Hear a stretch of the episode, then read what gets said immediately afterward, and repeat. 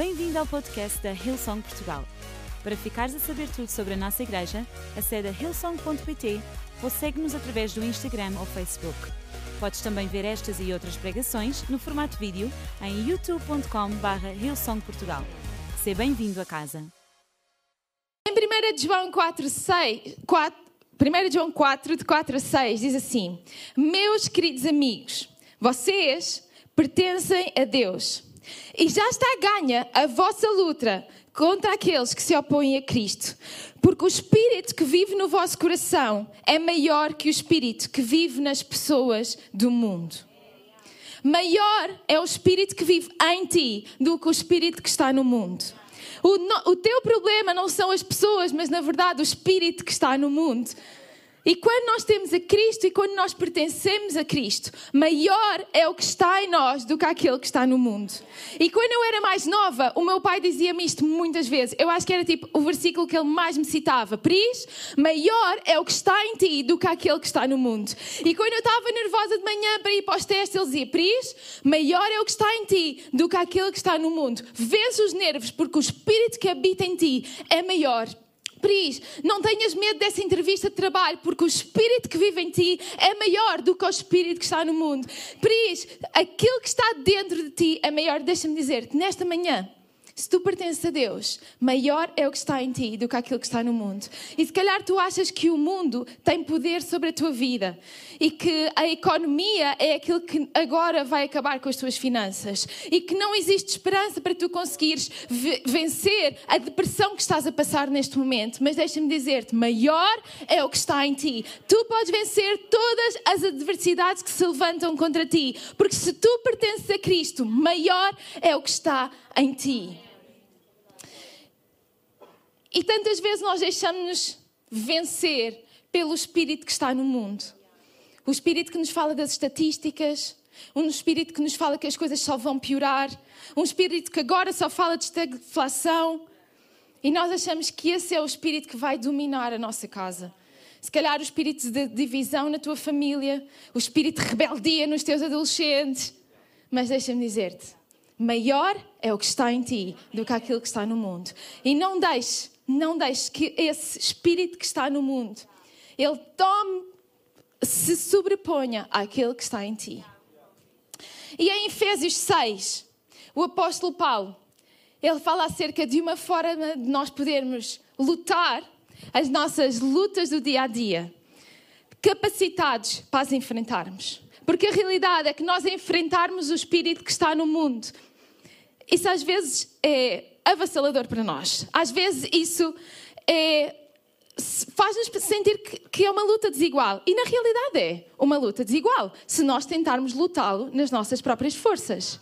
Mas se nós percebermos que nós não lutamos na nossa própria força, mas na força daquele que está em nós, através de Jesus Cristo, e se nós nos revestirmos da armadura de Deus para nos fortalecer, aí sim nós vamos conseguir enfrentar todas as adversidades, todos os problemas, todas as dificuldades e vencer Jesus Cristo, Ele não morreu na cruz do Calvário para nós vivemos uma vida medíocre, para nós vivemos uma vida pequena, mas para nós vivermos uma vida vitoriosa. Ele conquistou a vida para nós e hoje nós podemos desfrutar da vida deste lado da eternidade. A vida não tem que ser uma constante dificuldade, não tem que ser alguma coisa negra. Tu podes desfrutar da vida, o presente que Deus te deu hoje, se tu perceberes que maior é aquele que está em ti. Então, em Efésios 6, de 13 a 18, o apóstolo Paulo diz assim: revistam-se de todas as armas de Deus para que possam resistir quando forem atacados e para que depois de terem feito tudo, continuem firmes. Mantenham-se, pois, firmes, cingidos com o cinturão da verdade e protegidos com o colete da justiça de Deus. Que os vossos pés estejam calçados com o zelo em anunciar o Evangelho da paz. E, sobretudo, a fé, pois é um escudo que vos protege contra o fogo disparado pelo inimigo sobre as vossas vidas. Também vos é necessário o capacete da salvação, assim como a espada do Espírito, que é a palavra de Deus Orem a Deus com toda a perseverança, em toda a ocasião, de acordo com o Espírito Santo. Sejam vigilantes no emprego persistente desta arma da oração, apresentando também a Deus as necessidades dos, dos outros crentes. Sabem, o Espírito Santo, ele não é um acessório na nossa vida. Ele não é apenas alguma coisa que nós utilizamos quando estamos a precisar. Ele tem que nos revestir, ou seja, cobrir da cabeça até aos pés, constantemente. Porque a realidade é que constantemente há desafios que se levantam contra nós. Logo de manhã, então se vocês têm filhos, é logo o primeiro desafio conseguir tirá-los da cama. O último desafio do dia, conseguir pô-los a dormir. e pelo meio, acontecem uns tantos outros desafios que nós precisamos de estar revestidos com o Espírito Santo para podermos resistir, para podermos florescer, para podermos desfrutar da nossa vida. Sabem quando Paulo escreveu esta carta aos Efésios? Ele não estava na melhor situação da vida dele. Na realidade, quando ele escreveu esta passagem que nós acabamos de dizer, uma passagem encorajadora, uma passagem que exorta as pessoas a poderem viver uma vida vitoriosa. Mas sabes, ele estava na prisão, ele estava preso, num momento de perseguição e adversidade. Não era o momento mais agradável da vida dele, porque com certeza estar na prisão não há de ser um momento mais feliz das nossas vidas. Mas enquanto Paulo ali estava, ele não deixava que aquilo que estava à volta dele roubasse a alegria que estava dentro dele. Aquilo que estava a acontecer à volta dele não roubava o propósito que Deus já tinha colocado dentro dele. Por isso, ainda na prisão, ele escrevia cartas para encorajar e ensinar as igrejas. E é por isso que nós hoje temos esta carta e que nós lemos esta passagem. E eu penso que quando Paulo estava ali, preso, em cativeiro, ele deve ter olhado para os soldados que estavam a guardar a cela dele. E ele deve ter pensado: bem, vai ser mesmo difícil eu conseguir fugir daqui. Vai ser mesmo difícil eu conseguir fugir destes homens que estão aqui equipados da cabeça aos pés para me proteger. Mas espera aí.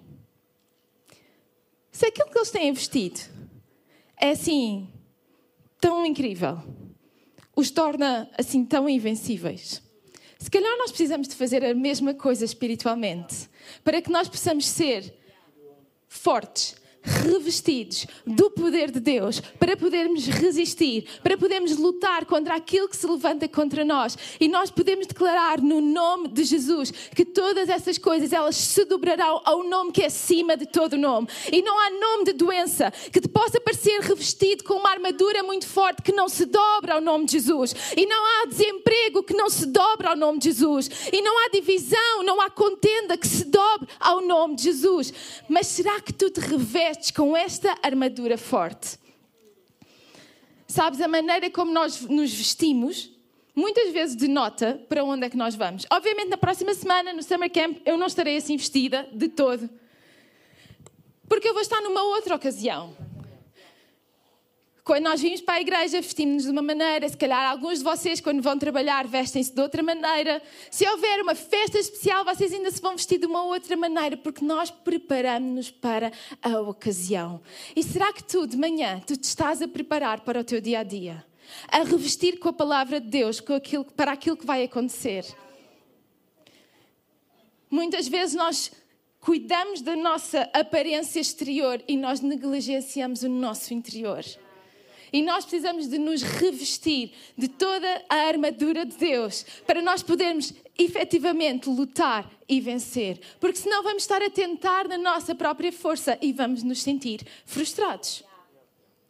Mas quando nós estamos revestidos, nós sentimos-nos capazes, porque esse é o poder de Cristo na nossa vida. Porque tu percebes que maior é aquele que está em ti do que aquele que está no mundo. Então, esta manhã eu gostava de vos trazer três aspectos de que, de, que acontecem na nossa vida quando nós nos revestimos com a armadura de Deus.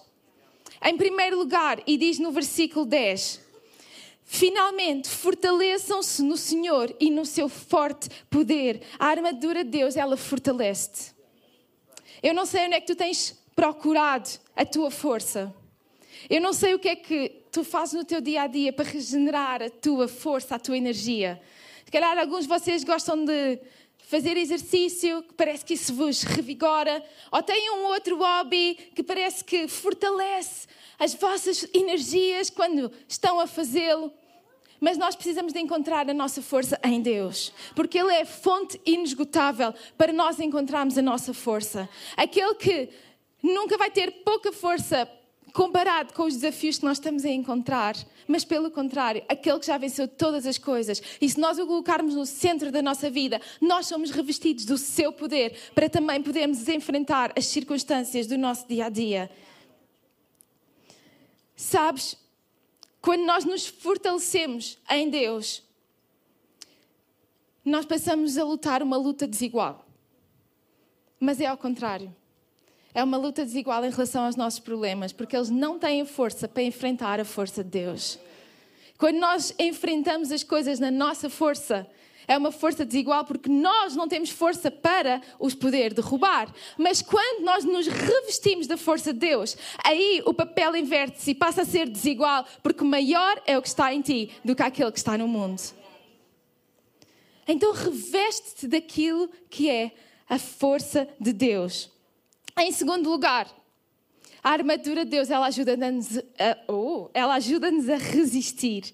No versículo 13 diz: para que possam resistir no dia mau. A realidade é que vai acontecer o dia mau. E nós precisamos de nos revestir do Espírito de Deus para nós podermos resistir no dia mau. E sabes, esta parte é a parte que eu adoro e que nós vamos explorar bastante no Summer Camp. Os soldados, eles não se revestem com a armadura no dia da batalha. Eles treinam antes. E eles passam por um treino intensivo. Sabem, eu andei a pesquisar um bocadinho aquilo que era o treino dos soldados romanos na altura. E era duro. Meu Deus, aqueles homens não tinham limites para o treino que faziam. Mas sabes porquê? Porque eles precisavam de resistir no dia da luta. E para resistirem no dia da luta, eles precisavam de treinar antes, porque senão, nem com a própria armadura eles conseguiam aguentar. E tu precisas de treinar para poderes resistir no dia da adversidade. Tu precisas de treinar-te a revestir com o poder de Deus. E isso acontece diariamente quando tu abres a tua Bíblia. Isso acontece diariamente quando tu buscas a Deus para orar. Isso acontece quando vens à igreja e te sentas durante quatro reuniões e enches o teu espírito com a palavra de Deus. Isso reveste a tua vida para que no dia da adversidade tu tenhas alguma arma com que lutar. E sabes, aqueles soldados, eles tinham que intencionalmente sair da casa deles, todos os dias, passar por um treino intensivo.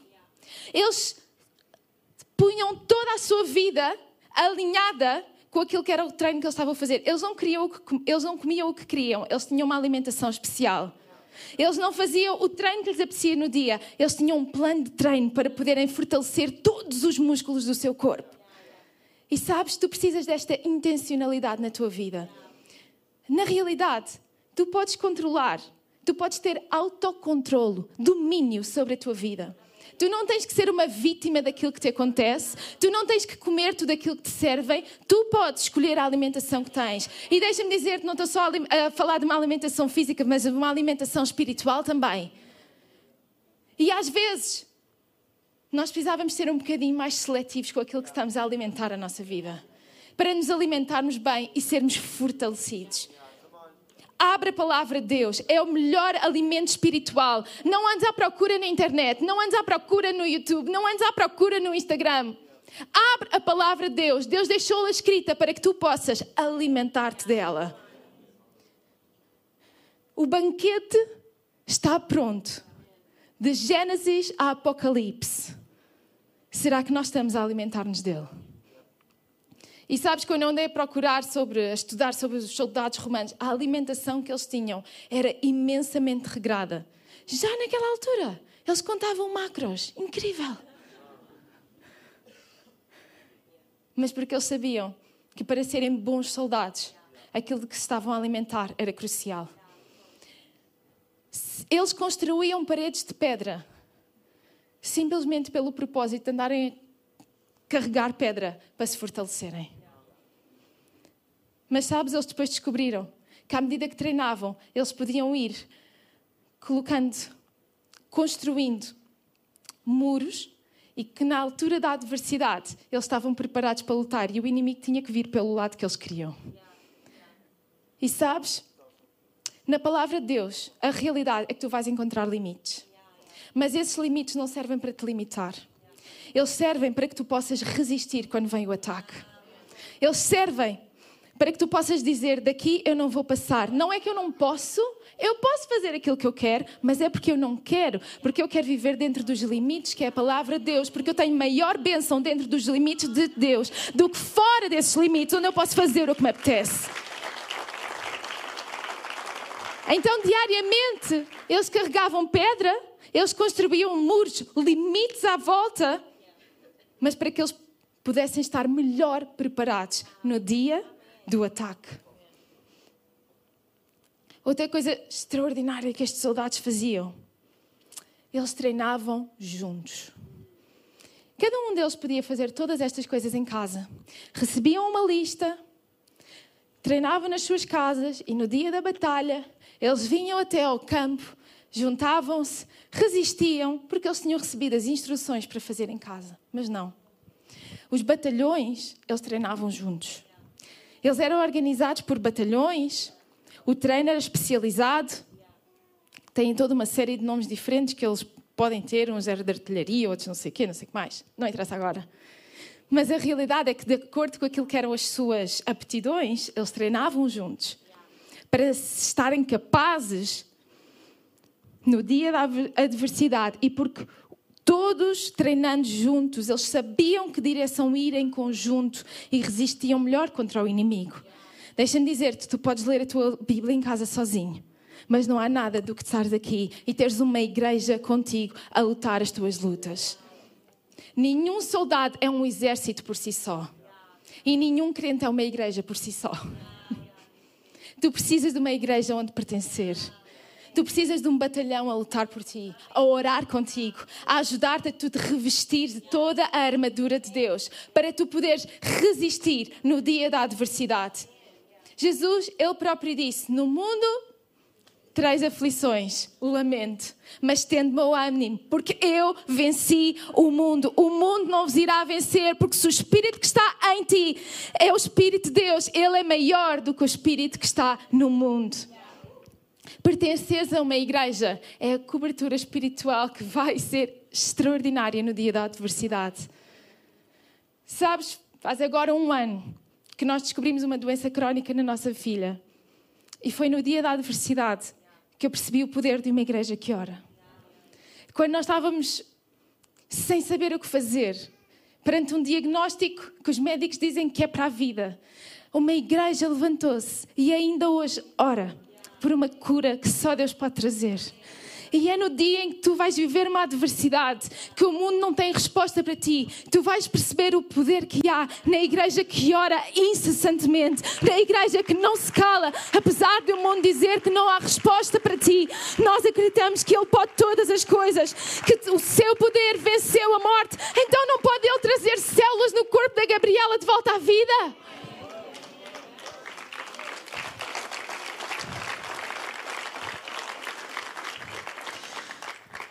Mas tu precisas de treinar tudo isso, de ser intencional com tudo isso, antes sequer de sonhar que a adversidade é que vem aí, para tu poderes resistir. Sabes, uma das características das adversidades é que elas nos apanham de surpresa. Se nós soubéssemos o que vem aí, nós então não íamos descurar o treino. Se nós soubéssemos as adversidades que estão à nossa frente, oh, nós íamos agir de outra maneira. Mas elas apanham-nos desprevenidos. Mas elas não apanham desprevenido de Deus. E Ele já preparou tudo aquilo que tu precisas para tu poderes treinar, para tu poderes estar fortalecido no teu interior e para tu poderes resistir no dia mau. O dia mau, Ele não te vai vencer.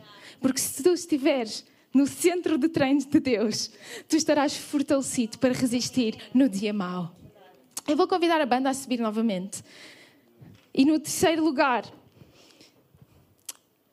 nós nos revestirmos com a armadura de Deus, ela ajuda-nos a permanecermos inabaláveis.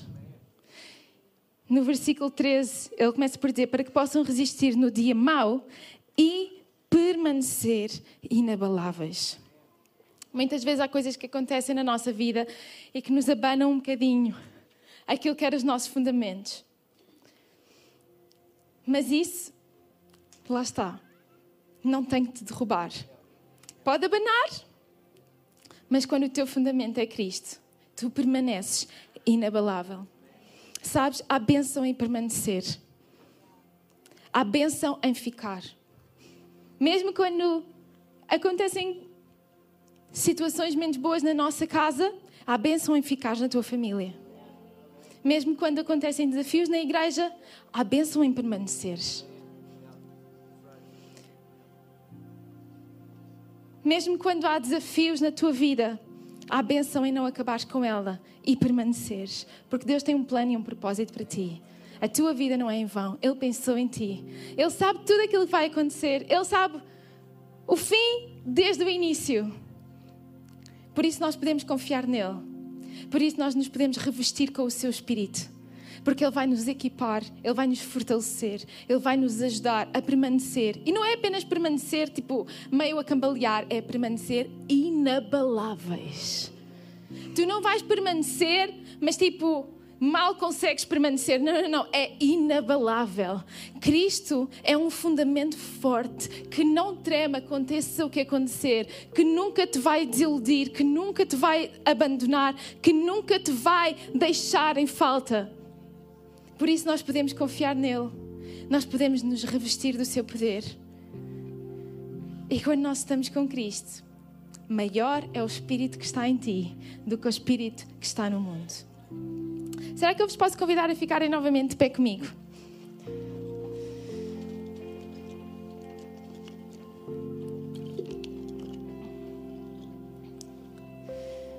Eu não sei se tu já vi, tinhas ouvido falar ou não acerca da armadura de Deus, ou sequer se tu já tinhas ouvido falar de Deus desta maneira. Mas eu sei de uma coisa: tu não és desconhecido para Deus. Ele conhece a tua vida, Ele conhece as tuas circunstâncias e Ele ama-te apesar de. Mesmo se tudo aquilo pelo qual tu já passaste na tua vida te faça agora sentir que tudo isto de que eu estive a falar é muito bonito, mas eventualmente não é para ti. Porque tu achas que tudo aquilo pelo qual tu já passaste não te permite viver uma vida diferente. Mas deixa-me dizer-te: Deus ama-te. Ama-te de verdade, incondicionalmente e sem limites. E porque Ele te ama tanto, ainda antes sequer de te teres nascido e de te teres falhado, Ele enviou o seu Filho Jesus, que viveu nesta terra uma vida sem pecado.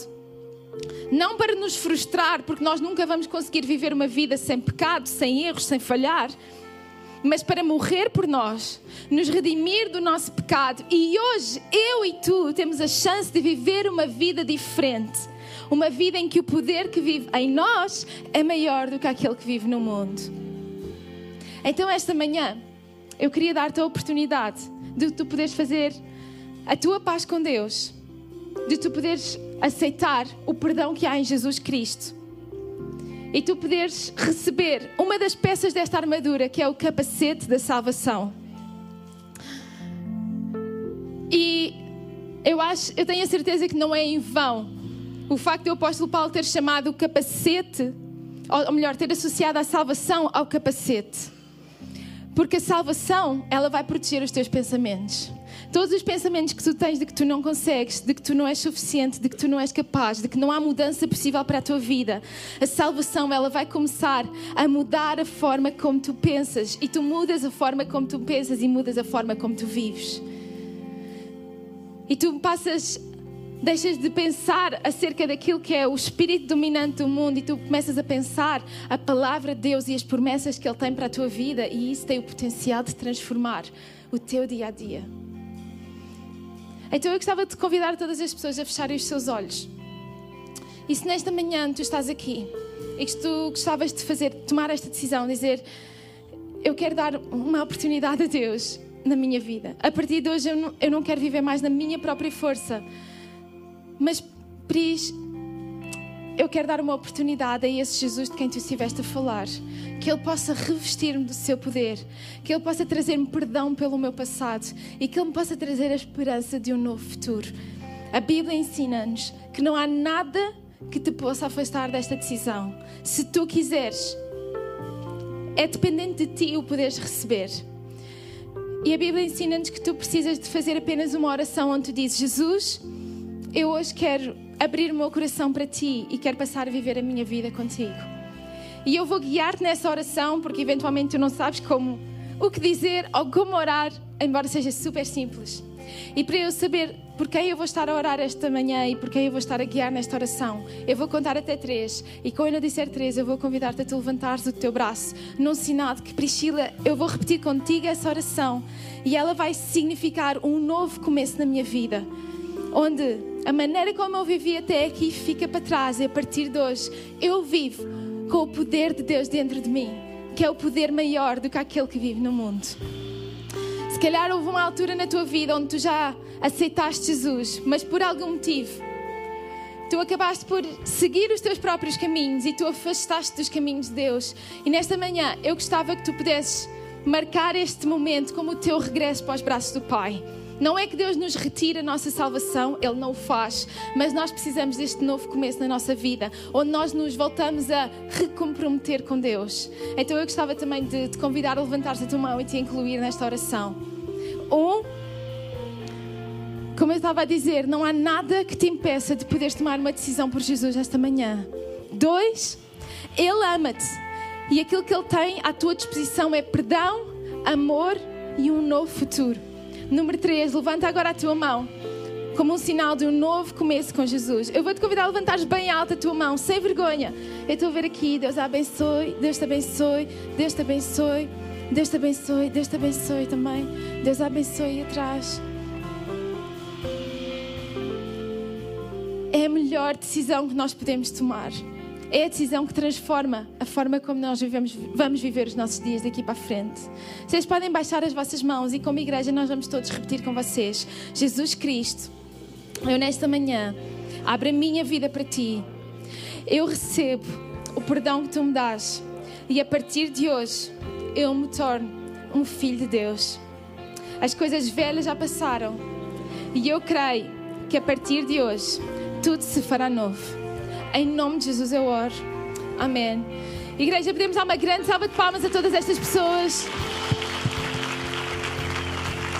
Esperamos que a mensagem de hoje te tenha inspirado e encorajado. Se tomaste a decisão de seguir Jesus pela primeira vez, acede a hillsong.pt Jesus para dar o teu próximo passo. Relembramos que podes seguir-nos no Facebook e Instagram para saber tudo o que se passa na vida da nossa igreja. O melhor ainda está por vir.